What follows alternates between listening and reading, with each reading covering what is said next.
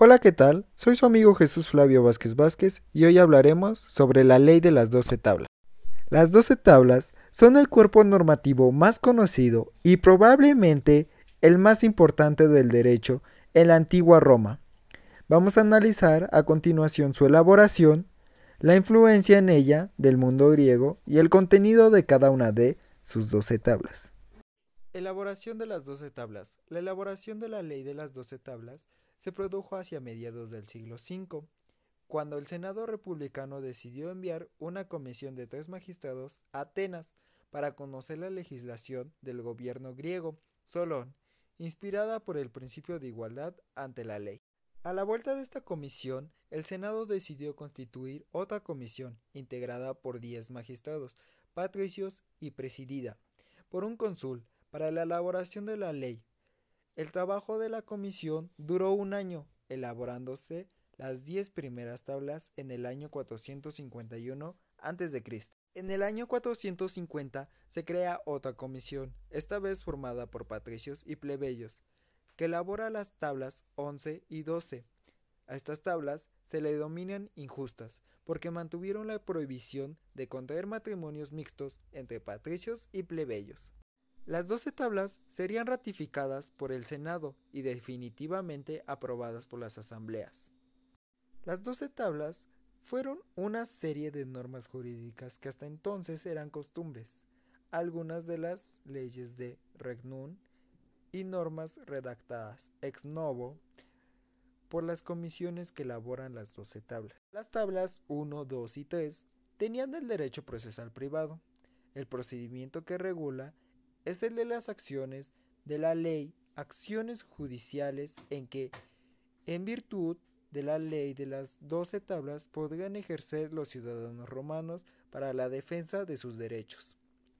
El proceso que se caracterizaba por su excesivo formalismo.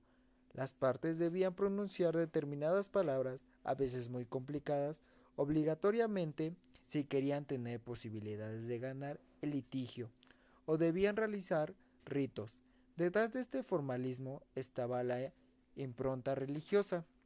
El pretor era el magistrado que presidía el proceso encausado y fijado la controversia, pero el juez que dictaba la sentencia era un ciudadano elegido en común acuerdo por las partes.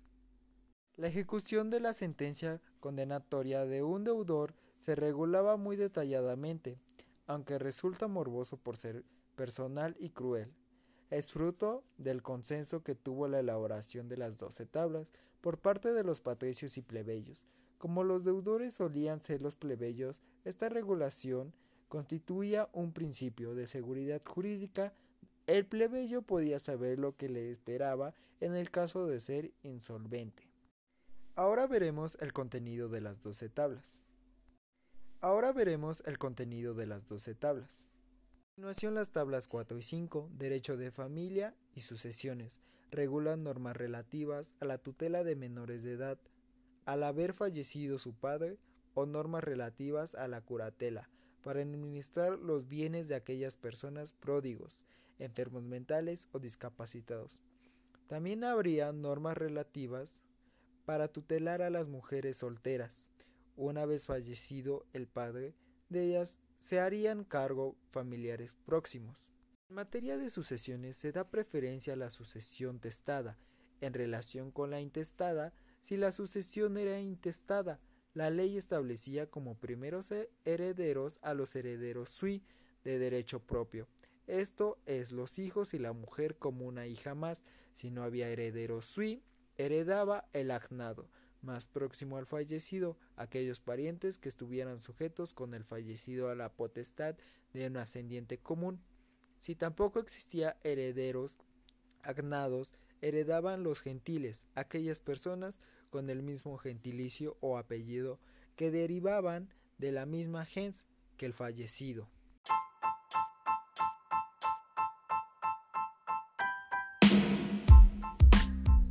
Hola, ¿qué tal? Soy su amigo Jesús Flavio Vázquez Vázquez y hoy hablaremos sobre la ley de las doce tablas.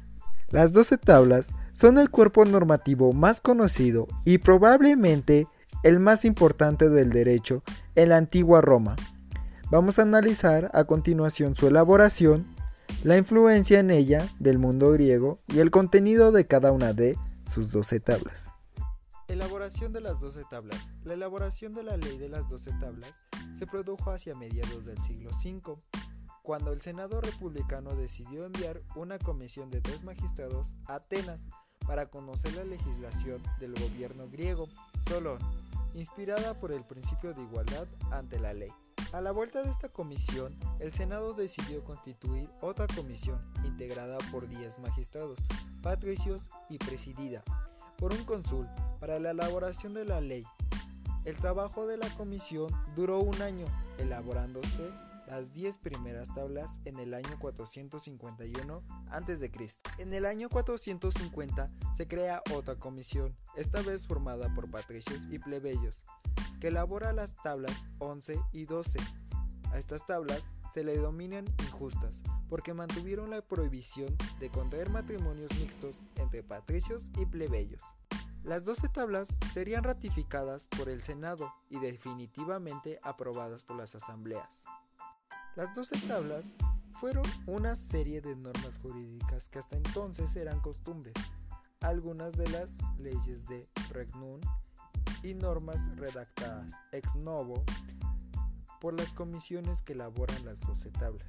Ahora veremos el contenido de las doce tablas. Las tablas 1, 2 y 3 tenían el derecho procesal privado. El procedimiento que regula es el de las acciones de la ley acciones judiciales en que, en virtud de la ley de las doce tablas, podrían ejercer los ciudadanos romanos para la defensa de sus derechos. El proceso que se caracterizaba por su excesivo formalismo. Las partes debían pronunciar determinadas palabras, a veces muy complicadas, obligatoriamente si querían tener posibilidades de ganar el litigio, o debían realizar ritos, Detrás de este formalismo estaba la impronta religiosa. El pretor era el magistrado que presidía el proceso encausado y fijado la controversia, pero el juez que dictaba la sentencia era un ciudadano elegido en común, acuerdo por las partes. La ejecución de la sentencia condenatoria de un deudor se regulaba muy detalladamente, aunque resulta morboso por ser personal y cruel. Es fruto del consenso que tuvo la elaboración de las doce tablas por parte de los patricios y plebeyos. Como los deudores solían ser los plebeyos, esta regulación constituía un principio de seguridad jurídica. El plebeyo podía saber lo que le esperaba en el caso de ser insolvente. A continuación las tablas 4 y 5, derecho de familia y sucesiones, regulan normas relativas a la tutela de menores de edad, al haber fallecido su padre o normas relativas a la curatela para administrar los bienes de aquellas personas pródigos, enfermos mentales o discapacitados. También habría normas relativas para tutelar a las mujeres solteras. Una vez fallecido el padre de ellas, se harían cargo familiares próximos. En estas tablas, por primera vez se limita legalmente el poder absoluto de paterfamilias sobre su familia. En relación con la mujer, se establecía el divorcio a favor a la mujer. La mujer se divorciaba ausentándose durante tres días del domicilio conyugal con ese propósito. En la relación con los hijos, el paterfamilias perdía la patria potestad de sus hijos si los explotaba comercialmente en tres ocasiones, ya que el hijo quedaba emancipado. En materia de sucesiones se da preferencia a la sucesión testada. En relación con la intestada, si la sucesión era intestada, la ley establecía como primeros herederos a los herederos sui de derecho propio. Esto es los hijos y la mujer como una hija más. Si no había herederos sui, heredaba el agnado más próximo al fallecido, aquellos parientes que estuvieran sujetos con el fallecido a la potestad de un ascendiente común. Si tampoco existía herederos agnados, heredaban los gentiles, aquellas personas con el mismo gentilicio o apellido que derivaban de la misma gens que el fallecido. Después siguen las tablas 6 y 7, derecho de obligación y derechos reales. regulan el negocio jurídico del nexum, en la que el deudor asume la obligación de hacer la presentación al acreedor. En caso de incumplir, quedaría sometido a la potestad del acreedor sin necesidad de sentencia judicial. Estos negocios estaban rodeados de solemnidades. El mero contrato de compra-venta no bastaba para transmitir la propiedad de estas cosas importantes, por lo que había que realizar uno de estos dos negocios. Para la propiedad se transmitiría de modo pleno. La emancipation consistía en realizar el negocio jurídico ante un libre pets y cinco testigos ciudadanos romanos varones y mayores de edad. La in iure sección se realizaba ante el pretor, que actuaba como el actual notario, dando fe pública del negocio. La usucapio consistía en la adquisición de la propiedad de buena fe por el paso del tiempo y con, justicia título, dos años para bienes inmuebles, un año para bienes muebles. La tabla 7 además se contendrán normas relativas a relaciones de vecindad entre fincas colindantes. Las tablas 8 y 9, derecho público o derecho penal de la época, se caracterizan porque contienen tanto normas muy arcaicas como normas modernas, lo que refleja un periodo de transición. En estas tablas aparecen implícitamente la distinción entre dos ámbitos del derecho penal, el público y el privado. El público se ocuparía de los crimina o ilícitos penales, que eran atentados contra el pueblo romano, como la traición al pueblo romano, y los ilícitos más graves como el homicidio. Los crimina eran perseguidos de oficio y sancionados con la pena capital o en su caso el exilio. Privado se ocuparía de los delicta, ilícitos privados de menos gravedad y de persecución a instancia de la víctima o de sus familiares. Estos ilícitos eran castigados con la pena pecuniaria a favor de la víctima, siempre dependiendo de la gravedad del mismo delicta serían delitos de daños a bienes terceros, al futurum o robo y la inuria o delito de lesiones. En la tabla 9 se establece la prohibición de concesión de privilegios, por lo que todos los ciudadanos son iguales ante la ley. Tabla 10. Normas sobre enterramientos, incineraciones y funerales. Se prohibía el enterramiento en la ciudad. Tablas 11 y 12. Prohibición de contraer matrimonios mixtos.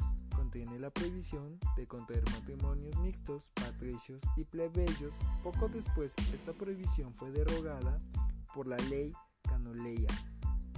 Bueno amigos, hasta aquí el podcast de hoy. Espero que les haya gustado la información compartida.